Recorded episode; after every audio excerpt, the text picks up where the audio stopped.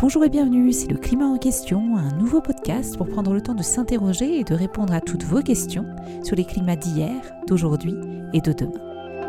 Et aujourd'hui, on vous emmène en voyage à travers les climats du passé. Pendant la longue histoire de la Terre, le cycle du carbone et le climat ont pas mal évolué. Il y a eu plusieurs périodes où la Terre était presque entièrement recouverte de neige et de glace. Alors je pose la question, comment on sait que c'est une période glaciaire? Parce qu'il y a de la glace partout au Crétacé, la période des dinosaures, le climat était plus chaud. Mais attention, les changements se sont passés sur des millions d'années. Dans cet épisode, on va se demander si notre planète a déjà connu des changements climatiques tels que celui que nous connaissons aujourd'hui. On va remonter l'histoire pour essayer de reconstruire les différents climats à travers le temps et on va se demander comment est-ce que l'on fait même pour savoir quel était le climat à ces temps très anciens puisque nous n'étions même pas là. Pour ce faire, je suis comme d'habitude avec Sylvestre Huette, journaliste scientifique, et Gilles Ramstein, climatologue. Bonjour Sylvestre et Gilles. Bonjour. Et on va surtout entendre Gilles dans cet épisode, puisque c'est lui qui va nous guider dans ce voyage à travers les climats du passé. Et nous aurons la chance ensuite d'être rejoints par Catherine Ritz, qui est directrice de recherche au CNRS, glaciologue, et qui nous emmènera en voyage dans les glaces de l'Antarctique. Mais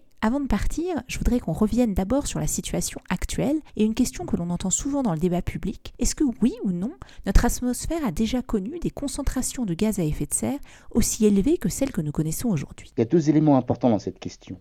Il y a la question du fait qu'à la fin du siècle, on sera à des valeurs de CO2 dans l'atmosphère extrêmement élevées et largement, sans doute, insupportables pour l'homme. Ça, c'est une première chose. Et une deuxième chose, c'est la vitesse à laquelle on le fait. C'est-à-dire, en moins de 100 ans, on va être capable de changer le climat à tel point que la température globale aura gagné plusieurs degrés. Alors, sur le premier élément, il faut savoir qu'en fait, le CO2 dans l'atmosphère, très souvent sur Terre, il a été supérieur aux 415 ppm qu'on a aujourd'hui. Mais c'était quand la dernière fois qu'il y a eu une telle concentration de CO2 dans l'atmosphère? Ben, C'était il y a 3 millions d'années. Et finalement, on peut se poser la question, il y a 3 millions d'années, comment était le climat alors? Eh bien, le climat était euh, relativement proche de ce qu'on connaît aujourd'hui, c'est-à-dire qu'il faisait à peu près 2 degrés plus chaud euh, que par rapport au pré-industriel, et nous, on est à peu près à 1,2 degrés euh, plus chaud aujourd'hui qu'au pré-industriel. Donc, du point de vue de la température, c'est effectivement un bon analogue. Par contre, là où c'est plus du tout un bon analogue, c'est qu'il il y a 3 millions d'années, le CO2 CO2 était à 400 ppm, mais il n'a pas varié en un siècle pour arriver à 400 ppm. Il s'est tranquillement équilibré au cours de millions d'années. Et donc la cryosphère, c'est-à-dire les calottes de glace, elles avaient eu le temps de réagir. Et du coup, on peut se dire, bon, ben, il y a 3 millions d'années, quand il y avait 400 ppm de CO2 dans l'atmosphère comme aujourd'hui, et que le climat avait eu le temps de s'équilibrer, il n'y avait pas de calotte de glace au Groenland, parce que la calotte du Groenland, elle ne supporte pas trop de CO2. Et il y avait une calotte de glace beaucoup moindre en Antarctique. Et ça, qu'est-ce que ça a comme impact? Alors là, qui se voit comme le nez au milieu de la figure, eh bien, ce que le niveau marin, il y a 3 millions d'années, avec 400 ppm, il était 10 à 15 mètres plus haut. Et ça, c'est exactement ce qu'il arriverait si on maintenait le CO2 tel qu'il est aujourd'hui pendant plusieurs millénaires. Mais là, comme on fait ça tellement vite, eh bien, les calottes de glace n'ont pas eu le temps de fondre. Donc, euh, pour l'instant, on est dans une situation où on a quand même les calottes de glace et 400 ppm. Ce qui fait que l'analogue de du, Pliocène n'est pas très bon. Par contre, il y a un meilleur analogue, c'est-à-dire là vraiment un analogue où les choses se passent vite. C'est ce qu'on appelle la limite paléocène-éocène. Paléocène, éocène, oligocène et plein d'autres mots en scène, ce sont des mots qu'utilisent les scientifiques pour désigner de très longues périodes géologiques. C'était il y a à peu près 55 millions d'années. On observe un gros dégazage de gaz à effet de serre et ce dégazage va également bouleverser le climat. Alors là, on pourrait se dire, ah bah c'est comme nous, sauf que là, c'était pour des raisons naturelles qu'il y avait un dégazage de méthane. Et en plus, cette transition-là s'est faite sur à peu près 1000 à 10 000 ans, c'est-à-dire à peu près dix fois moins vite que ce que nous, on est en train de faire. D'accord, donc un analogue, une comparaison par rapport à ce qu'on connaît aujourd'hui, même si elle a ses limites, puisque tu nous l'as dit, c'était rapide aux échelles de temps géologiques, mais les échelles de temps géologiques, ce sont des temps très très lents, et donc ça reste une transformation beaucoup plus lente que le changement extrêmement rapide que l'on fait connaître au système Terre aujourd'hui.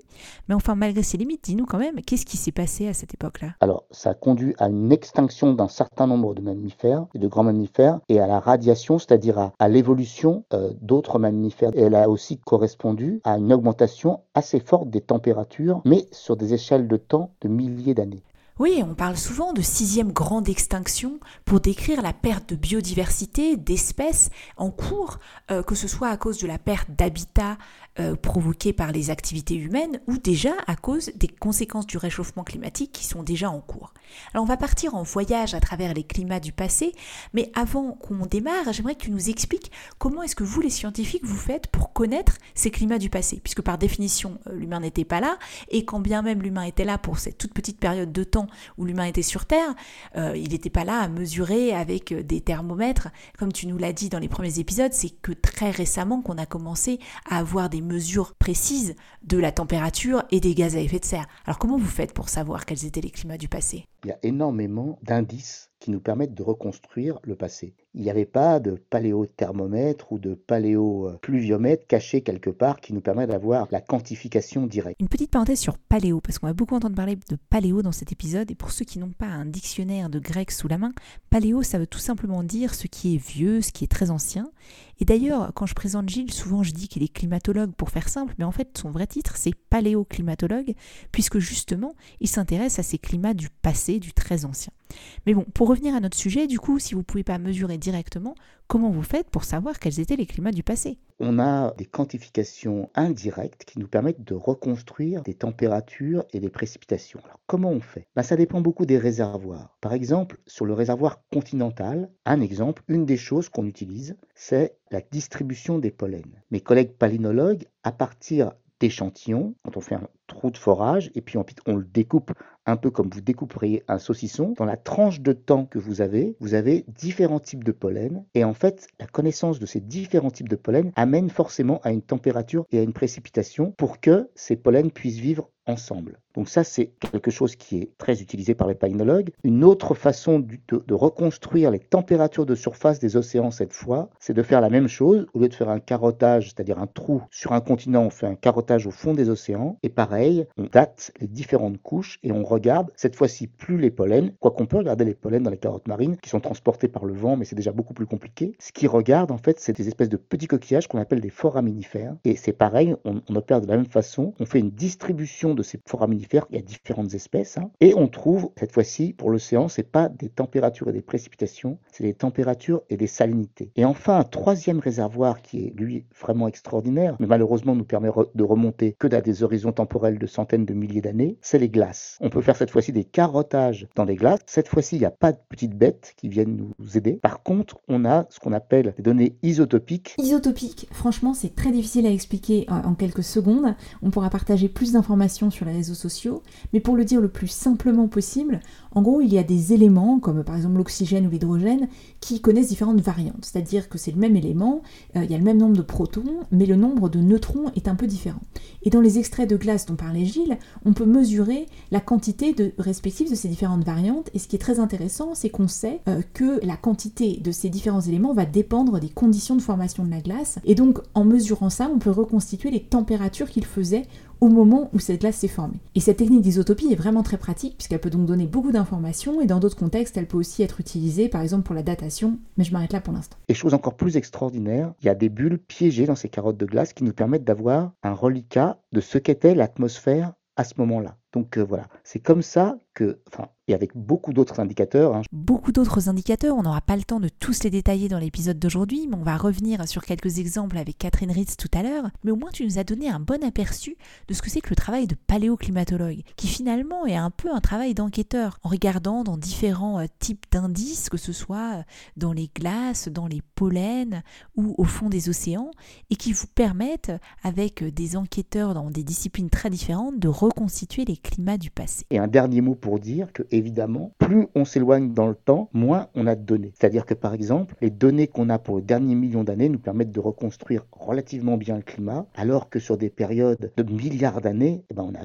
parfois très peu de données. Donc, euh, les validations de modèles sont moins bonnes. Oui, comme la Terre a plus de 4 milliards d'années, il faudrait vraiment beaucoup d'imagination pour reconstituer le climat des tout débuts. Mais est-ce que tu peux au moins nous raconter l'histoire des climats de la Terre que l'on connaît? Donc en fait, l'histoire de la Terre, elle est euh, très intéressante. Et en fait, si on regarde le climat sur 2000 à 10 000 ans, on voit quelques euh, oscillations, mais en gros le climat ne, change pas de plusieurs degrés par siècle comme c'est le cas aujourd'hui. Il y a des petites oscillations qui correspondent par exemple à l'optimum médiéval, c'est-à-dire autour de 900 ans, il faisait un tout petit peu plus chaud, mais la température globale était plus chaude que de 0,2 degrés, donc c'est très très faible par rapport aux 4 degrés qu'on va faire dans le siècle. Et, pareil, euh, le petit âge glaciaire qui commence vers le 14e et dure jusqu'au 18e siècle, où on voit des peintures, en particulier des maîtres hollandais avec beaucoup de neige, c'est aussi une qui à l'échelle globale est très faible. C'est la première idée importante. Dans l'histoire de la Terre, le climat a toujours changé, a beaucoup beaucoup changé.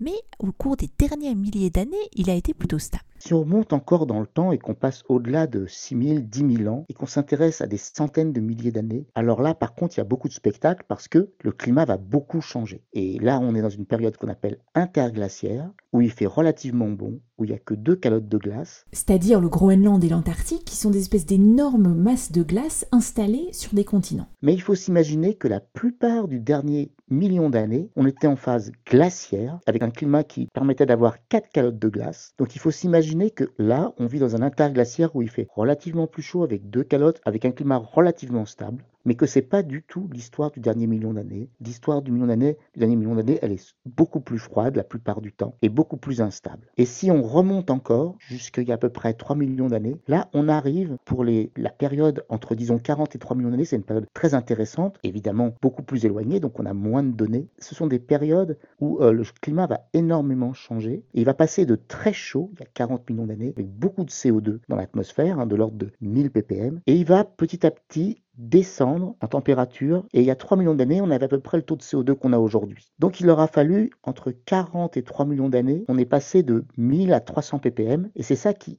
rend la, transformation qu'on est en train de faire énorme, c'est que nous en un siècle, on va passer en gros de 300 ppm à peut-être 700, 800, 900, ça, ça dépendra de nous à la fin du siècle. Donc on est en train de remonter le CO2 en un siècle alors qu'on l'a descendu de façon naturelle en plusieurs dizaines de millions d'années à 300 ppm. Donc c'est vraiment pour expliquer l'accélération fantastique de ce qu'on est en train de faire. Le climat a beaucoup changé au cours de la longue histoire de la Terre, bien avant l'apparition de l'espèce humaine. C'est vrai que dans ce podcast, pour l'instant, on a surtout décrit les changements euh, d'origine humaine avec l'augmentation de gaz à effet de serre qui explique le réchauffement climatique actuel, mais il y a des facteurs tout à fait naturels qui ont fait changer le climat au cours du temps. Et pour les décrire, Gilles, tu aimes bien parler d'une valse à trois temps.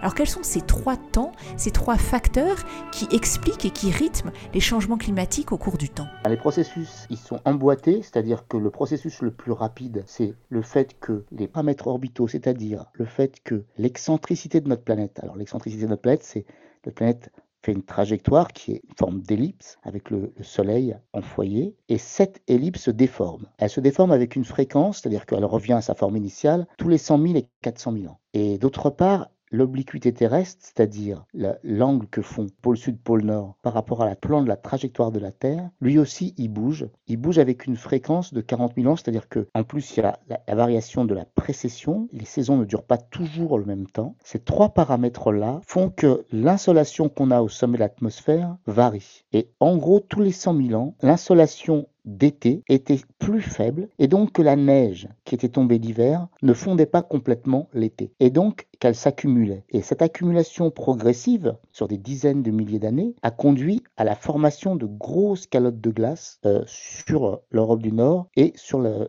le nord de l'Amérique. Donc c'est vraiment ces changements d'insolation qui sont liés en fait, qu'on appelle les paramètres astronomiques, qui modifient très légèrement les caractéristiques du mouvement de la Terre. Et ce sont ces modifications-là qui vont produire des changements climatiques énormes. Donc voici un temps de cette valse, un des facteurs naturels qui fait changer le climat à l'échelle de dizaines ou centaines de milliers d'années, ce sont ces changements dans les paramètres astronomiques. Et si on remonte encore un peu plus à l'échelle de millions d'années, quels sont les autres facteurs naturels qui influencent le climat? Dès qu'on passe à plus que 1 million, 2 millions, 10 millions d'années, alors là, il faut tenir compte du fait que qu'on appelle la tectonique des plaques, c'est-à-dire que les continents changent de position et du coup, les océans changent aussi de forme et du coup, le transport d'énergie de l'équateur au pôle se fait différemment. Donc on arrive au deuxième temps de cette valse des climats avec le rôle de la tectonique des plaques à l'échelle de millions d'années. Et on n'a pas beaucoup le temps de détailler dans cet épisode, mais je vous invite à regarder les questions liées à ce sujet dans le livre de Sylvestre Gilles, Le climat en sans question. Pour le dire très simplement, la tectonique ça compte parce que ça va faire changer là où se ferment et se forment les océans. Ça va aussi impacter l'endroit où sont positionnés les continents sur le globe et leur capacité à accumuler de la neige pour former des calottes de glace par exemple, ou à l'inverse à recevoir beaucoup de pluie, qui, ce qui va conduire à de l'érosion. Enfin bref, il y a beaucoup de phénomènes très importants qui sont liés à la tectonique des plaques. Mais si on remonte encore un peu, Gilles, quels sont? D'autres facteurs naturels qui influencent le climat. À l'échelle de milliards d'années, là ce qui est important, c'est le fait que notre Soleil, ben, c'est une étoile comme les autres, il a sa propre vie et sa vie se rythme par une augmentation de sa luminosité de 7% par milliard d'années, c'est-à-dire que dans son jeune âge, la Terre était éclairée par un Soleil qui était moins puissant. Et eh bien ça y est, on a la partition complète, on a ces trois temps de la valse des climats. Je les rappelle rapidement, à l'échelle de milliards d'années, la luminosité du Soleil, à l'échelle de millions d'années, la tectonique des plaques, et à l'échelle de dizaines centaines de milliers d'années, l'importance des paramètres astronomiques. Et il y a d'autres facteurs naturels qu'on n'a pas eu le temps de détailler, qui sont parfois plus abrupts, comme par exemple des éruptions volcaniques ou encore euh, des météorites, et euh, vous pouvez retrouver plus de détails dans le livre. Mais Gilles, tout ça nous montre qu'il y a des paramètres naturels qui font varier le climat. Alors comment est-ce qu'on est tellement sûr qu'aujourd'hui, le réchauffement climatique que l'on connaît est d'origine humaine et ne peut pas être expliqué par euh, certains de ces facteurs qu'on a mentionnés? Cette question-là, c'est une vraie question. Hein. Et euh, au départ, au début du GIEC dans les années 90, euh, elle se posait de savoir comment on, caractérisait le signal lié à l'homme. En fait, maintenant, avec le recul, on voit plusieurs choses. D'abord, on voit que aucun modèle n'arrive à reproduire ce qui est en train de se passer sans tenir compte des gaz à effet de serre. Et mieux encore, en tenant compte de la perturbation anthropique, c'est-à-dire les changements du contenu atmosphérique de notre planète, Là, par contre, on arrive à coller relativement bien aux observations et au réchauffement qui a déjà eu lieu. Donc, il n'y a aucun autre phénomène qui explique l'amplitude du changement. Alors l'amplitude des changements, on va y venir, mais avant, est-ce que tu peux nous resituer notre époque actuelle dans cette longue histoire des climats? Si j'ai bien compris, on est dans une période interglaciaire, c'est-à-dire une période relativement chaude entre deux périodes extrêmement froides, mais notre période actuelle est quand même relativement froide puisqu'on a deux calottes de glace en Antarctique et au Groenland et on se dirige donc vers une prochaine glaciation. Effectivement, euh, de façon tout à fait naturelle, euh, le climat devrait rebasculer vers euh, le froid à la fin de l'interglaciaire. Il se trouve qu'on a un interglaciaire qui est relativement long et qui durerait de façon naturelle 40 000 ans. Donc on voit bien qu'on ne parle pas du tout des mêmes échelles de temps. Là, on parlait finalement de changements assez lents, mais avec le réchauffement climatique en cours, on parle de changements perceptibles à l'échelle de quelques dizaines d'années, à l'échelle d'une génération, puisque mes enfants, tes petits-enfants, vont connaître un climat finalement assez différent, ne serait-ce que de celui qu'ont connu leurs arrière-grands-parents. Et c'est accélération formidable, ce changement très profond, a conduit des scientifiques à appeler cette nouvelle période l'Anthropocène. Alors qu'est-ce que c'est l'Anthropocène? La nouvelle ère, elle est tout à fait différente des autres au sens où c'est l'homme lui-même fabrique les conditions du changement climatique. Puisque littéralement, Anthropocène, ça veut dire l'ère de l'être humain. C'est une ère euh, qui est relativement violente, on l'a vu, parce que les gaz à effet de serre augmentent très rapidement. Par ailleurs, le CO2 reste dans l'atmosphère assez longtemps, donc la perturbation qu'on est en train de faire, sauf si l'homme lui-même est capable de stocker ce CO2 en sous-sol, en tout cas, ce CO2 qu'on émet au cours de ce siècle, naturellement, il faudrait des dizaines de milliers d'années pour qu'il revienne à, des valeurs beaucoup plus basses. Donc avec nos émissions massives et extrêmement rapides de gaz à effet de serre, on est en train de faire une sorte d'expérience grandeur nature de modification du climat et on fait cette expérience dans un contexte particulier puisque comme on l'a dit, il y a deux calottes de glace actuellement sur Terre, en Groenland et en Antarctique, qui pourraient fondre, on va en discuter avec Catherine Ritz dans quelques minutes, et euh, aussi dans un contexte où il y a beaucoup d'humains qui habitent la planète, notamment dans des zones côtières qui pourraient être affectées. Donc finalement Gilles, avec cette expérience, on est en train de déstabiliser le climat? Ça déstabilise très largement pas tellement le, climat. Beaucoup de gens disent qu'il faut sauver le climat, mais là, il ne s'agit pas tellement de sauver le climat. Le climat, lui, euh, euh, il, va, il va continuer d'être modifié euh, par l'homme, puis par d'autres éléments. Mais c'est surtout que l'homme est une menace pour son environnement et pour lui-même. Eh bien, merci beaucoup Gilles pour ce voyage dans les climats du passé et pour nous avoir expliqué quels sont les principaux facteurs tout à fait naturels qui font changer le climat au cours du temps et pour nous avoir expliqué aussi ce facteur ultime dans la toute toute fin de l'histoire que sont finalement les activités humaines qui contribuent à changer le climat à un rythme qu'on n'a jamais vu auparavant. Et on va continuer justement à discuter toutes ces questions avec notre invitée Catherine Ritz. Catherine Ritz, bonjour et bienvenue dans le climat en question. Bonjour. Vous êtes directrice de recherche au CNRS et glaciologue à l'Institut des géosciences de l'environnement. Et vous faites partie, si je puis le dire ainsi, de ces équipes d'enquêteurs qui travaillent sur le terrain à la recherche d'indices pour reconstituer les climats du passé. Et vous, vos recherches vous ont emmené jusqu'en Antarctique.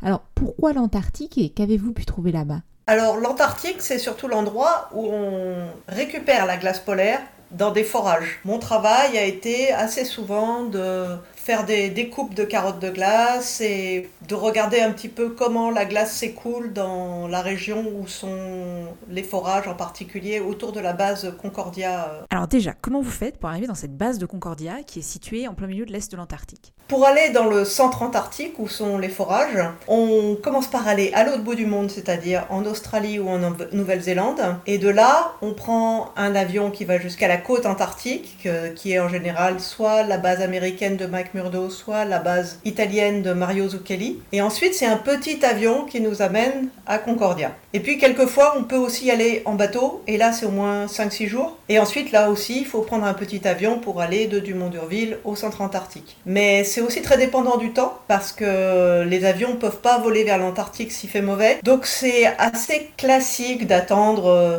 des jours, une semaine en Nouvelle-Zélande avant d'avoir un vol, ou de rester coincé dans la glace de mer en y allant en bateau. Sur les voyages que j'ai faits, il y a eu trois fois où j'ai mis 20 jours pour y aller. Et une fois, j'ai mis 30 jours à rentrer. Ah oui, quand même. Donc c'est des sacrés déplacements. Et pourquoi c'est tellement important pour vos recherches d'aller jusqu'en Antarctique? La glace, c'est vraiment le médium exceptionnel comme Gilles l'a expliqué, tout ce qu'on retrouve dans les carottes marines, tout ça, c'est ce qu'on appelle des proxys, c'est-à-dire des indicateurs du climat. Alors que dans la glace, c'est vraiment l'atmosphère telle qu'elle était à l'époque qu'on retrouve, piégée dans les bulles de glace. Donc c'est vraiment une information qu'on a nulle part ailleurs. Donc vous, vous ne dépendez pas d'indices indirects. Grâce à ces bulles d'air qui ont été prisonnières dans la glace il y a de très nombreuses années, vous avez une information très directe sur la composition de l'atmosphère au moment où cette bulle s'est formée.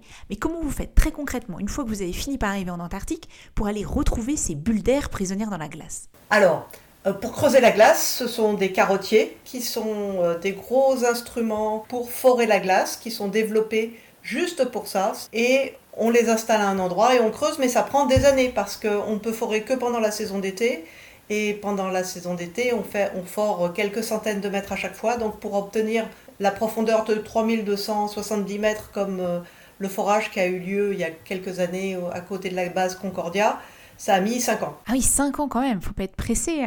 Pourquoi c'est si long? Alors, contrairement aux carottiers pétroliers qui, sont, euh, qui forent en continu, les carottiers à glace sont pendus au bout d'un câble et le, le carottier fort, la carotte rentre dans le carottier et ensuite il faut la remonter. Et comme on fait des carottes d'environ 2 mètres, il faut à chaque fois monter, descendre. Et dès qu'on arrive assez profondément euh, dans la couche de glace, ça prend plus de temps de la descente et la montée que le carottage lui-même. Donc c'est ça qui prend le plus de temps en fait. Ah oui d'accord, moi j'avais en tête l'image d'un long saucisson que vous auriez coupé ensuite en petits bouts pour l'analyser. Mais en fait c'est l'inverse, c'est plutôt des petites saucisses, enfin vous faites petit bout par petit bout. Non, non, pas du tout, c'est des, des petits bouts remonte à la surface. Et donc tout ce travail pour remonter à la surface des carottes glaciaires, ces petits bouts de glace, les analyser et donc comprendre quelle était la composition de l'atmosphère à différentes époques de la Terre, et donc le rôle joué par les gaz à effet de serre dans les changements climatiques du passé, va donc nous aider à mieux comprendre aujourd'hui le rôle que vont jouer les gaz à effet de serre qu'on a émis dans l'atmosphère pour changer le climat dans le futur. Donc tout ça, c'est des choses qu'on comprend assez bien aujourd'hui. Pourquoi est-ce que vous, vous continuez à creuser? Vous m'expliquez que vous aviez un de recherche en cours pour mieux comprendre des choses qui ne sont pas encore très claires entre les transitions glaciaires interglaciaires. Alors expliquez-nous. Alors il y a environ un million d'années, le rythme des variations glaciaires interglaciaires est passé de 40 000 ans, qui est donc la fréquence euh, caractéristique de l'inclinaison à 100 000 ans. Et on ne sait pas très bien pourquoi le rythme glaciaire-interglaciaire est passé de 40 000 ans à 100 000 ans. À la limite, c'est presque le 100 000 ans qui est plus dur à expliquer. Et on ne sait pas quel est le rôle du CO2 dans ce, changement-là. Parce que ce changement, on l'observe dans d'autres carottes, les carottes marines. Mais il n'y a que la glace qui peut dire... Euh, en même temps, voilà quel a été le changement dans les gaz à effet de serre. Et c'est pour ça que c'est particulièrement important, parce que si on essaye de comprendre comment le climat va changer sous l'influence des variations de, enfin, de l'injection de gaz à effet de serre dans l'atmosphère, si on veut essayer de reproduire ce qui s'est passé dans le passé, de comprendre quel a été le rôle des gaz à effet de serre sur quelque chose qui est observé, c'est vraiment très crucial dans notre compréhension du système Terre. Et alors, est-ce que vous avez pu trouver des explications pour ce changement de fréquence entre cycle glaciaire et interglaciaire de 40 000 à 100 000 ans? Ah, ah, Mais non, pour l'instant, euh, l'état des lieux, c'est que on a fait des campagnes géophysiques pour trouver le meilleur endroit. Et on a trouvé un endroit qui nous paraît tout à fait convenable, et ça, c'est basé sur des études avec des radars. Alors, le radar, ça voit à travers la glace. Non seulement ça voit l'épaisseur de glace, mais ça voit aussi des couches internes. Et c'est ça qui permet d'estimer où va se trouver cet horizon de 1,5 million d'années. Avec l'épidémie, c'est vrai que euh, la campagne de cette année, qui était censée commencer à faire le trou, n'a pas pu avoir lieu. Le camp est monté, mais on attend, voilà. Espérons que ça pourra bientôt redémarrer. Donc pour l'instant, on a discuté de vos recherches sur l'analyse des bulles d'air dans la glace, qui vous permettent donc de connaître la composition de l'atmosphère, et c'est ça qui permet par exemple de voir à quel point les transformations qu'on connaît aujourd'hui euh, sont absolument uniques et sont en train d'arriver à un rythme jamais vu avant. Mais une autre partie de vos recherches en Antarctique sont liées à la calotte de glace, à cette énorme masse de neige, de glacier qui est posée sur le continent antarctique et les conséquences que ça pourrait avoir sur la montée des océans. Alors expliquez-nous. En ce qui concerne la montée du niveau des mers, on ne voit pas ça dans les carottes de glace. On on n'a pas d'indicateur de niveau des mers dans les carottes de glace. Par contre, toutes les disciplines qui vont autour de comment s'écoule la glace, c'est comment la calotte glaciaire réagit au climat, qui est un peu euh, voisine de la discipline d'interpréter les forages glaciaires nous dit que euh, l'Antarctique est particulièrement importante parce que c'est la principale source de montée du niveau des mers dans le futur. Oui, on entend souvent d'ailleurs dans les médias des nouvelles assez catastrophiques sur la fonte de la glace en Antarctique. Alors déjà, pour être clair, il y a des plateformes flottantes qui sont déjà dans l'eau, donc celles-là, elles ne vont pas faire augmenter le niveau marin. Il s'agit de la fonte des glaciers posés sur le continent antarctique, c'est bien ça? Alors, dès que la glace flotte, elle ne rajoute pas directement du niveau marin. Par contre, l'Antarctique, en arrivant sur la, glace en arrivant sur le bord, se met à flotter et euh, en frottant sur les bords, ces plateformes flottantes, en frottant sur les bords des baies, empêche l'écoulement de la glace en amont. Ça retient un petit peu les glaciers. Si l'océan se réchauffe et fond ces plateformes de glace, à ce moment-là, les glaciers peuvent accélérer. Et c'est ce qu'on observe actuellement en Antarctique. Donc ces plateformes flottantes jouent vraiment un rôle pour retenir les glaciers et si elles fondent, les glaciers vont glisser et conduire à une augmentation du niveau marin. C'est un peu comme un bouchon dans un robinet qu'on enlèverait et du coup euh, l'eau euh, coulerait, coulerait sans, rien pour l'arrêter. Alors j'imagine que c'est évidemment beaucoup plus lent que, que cette image, mais enfin ça représente un vrai risque à l'horizon du siècle pour nous humains par exemple. Donc en fait c'est un vrai risque qui effectivement ne va pas aussi vite, n'est pas instantané, mais euh, c'est un vrai risque. Peut-être pas pour la fin du siècle. Pour la fin du siècle, on estime euh, au maximum, enfin, c'est plutôt 80 cm. On ne peut pas exclure que ça monte à, à 1 mètre, 1 mètre 50. Mais pour, le, pour le, les siècles suivants, là, c'est euh, l'inconnu complète. Et en fait, les rapports du GIEC ont, vraiment euh, souligné ce point, c'est que le comportement de l'Antarctique sur les échelles de temps jusqu'à, mettons, 2300-2500, c'est ils appellent ça l'incertitude profonde. Donc encore beaucoup d'inconnus. Là, on a beaucoup parlé de l'Antarctique, mais l'autre calotte glaciaire, c'est le Groenland. Le Groenland aussi est en train de fondre et du coup va aussi contribuer à la hausse du niveau marin, j'imagine. Ah oui, oui. Le Groenland, ça correspond à peu près à 6 mètres, 6-7 mètres de niveau des mers. L'Antarctique de l'Ouest, correspond à 3 mètres de niveau des mers. L'Antarctique de l'Est, on peut monter jusqu'à 15-20 mètres de niveau des mers. En tout, en tout, il y a, l'équivalent de 60 mètres de niveau des mers. Mais ces 60 mètres-là ne sont pas mobilisables, en particulier la glace qui est dans le centre antarctique, sur des montagnes, sous glaciaire, là, là y a, ça sera vraiment il faudrait vraiment un très très fort réchauffement pour, pour y toucher. Donc ça c'est la bonne nouvelle de l'épisode, on n'aura pas un raz-de-marée de 60 mètres d'ici la fin du siècle, mais bien plutôt une hausse de niveau marin euh, de 80 cm, 1 mètre, ce qui comme nous le disait Gilles n'est pas un risque en soi pour la planète, mais vraiment pour nous les êtres humains, particulièrement ceux qui vivent près des côtes. Oui alors il y a beaucoup de gens qui se disent mais 80 cm c'est rien du tout, les marées font bien plus que ça. En fait le risque c'est les, les conjonctions où il y a à la fois une tempête avec une basse pression, quand il y a une basse pression, le niveau de la mer monte, euh, avec le vent qui pousse la mer, une forte marée, et c'est ce genre de conjonction d'événements qui fait que la montée du niveau des mers augmente le risque d'être inondé. Une façon bien parlante de voir les choses, c'est de se dire, il y a des inondations qui arrivent sur les côtes, et qu'on appelle la crue centenale, c'est comme pour les rivières, ou la crue millénaire, c'est comme, enfin, l'inondation millénaire. Et cette inondation millénaire, il y a plein d'endroits où ça va devenir annuel, rien qu'avec la montée du niveau des mers de 80 cm. C'est-à-dire des endroits où quelque chose qui était absolument exceptionnel va devenir très récurrent, et d'ici la fin du siècle. Et d'ailleurs, il y a des cartes de tous les endroits où ça peut se passer. Et, c'est vraiment, c'est ça le risque. Eh bien, merci beaucoup Catherine Ritz d'avoir été notre invitée aujourd'hui et de nous avoir permis de prolonger notre voyage à travers les climats du passé par un voyage en Antarctique, qui est donc une destination très importante, à la fois pour nous permettre de mieux comprendre les climats du passé, mais aussi comment on va changer notre climat dans le futur et quels impacts cela va avoir pour nous en tant qu'êtres humains, notamment en termes de hausse du niveau marin. Et comme d'habitude, un grand merci à Karim Baldé de Baldé Productions, Alexandre Carrier et Fabrice Létifier pour tous leurs coups de main, ainsi qu'à Clément Sundung pour la musique originale de ce podcast fait maison avec les moyens du bord. Et si vous aimez le climat en question, n'hésitez pas à en parler autour de vous, à nous laisser des commentaires et des étoiles sur les plateformes de podcast. Et vous pouvez nous retrouver comme d'habitude sur Facebook, Twitter et Instagram, ainsi que par email, le climat en question avec un s, ecomail.fr. Et rendez-vous dans deux semaines pour notre prochain épisode.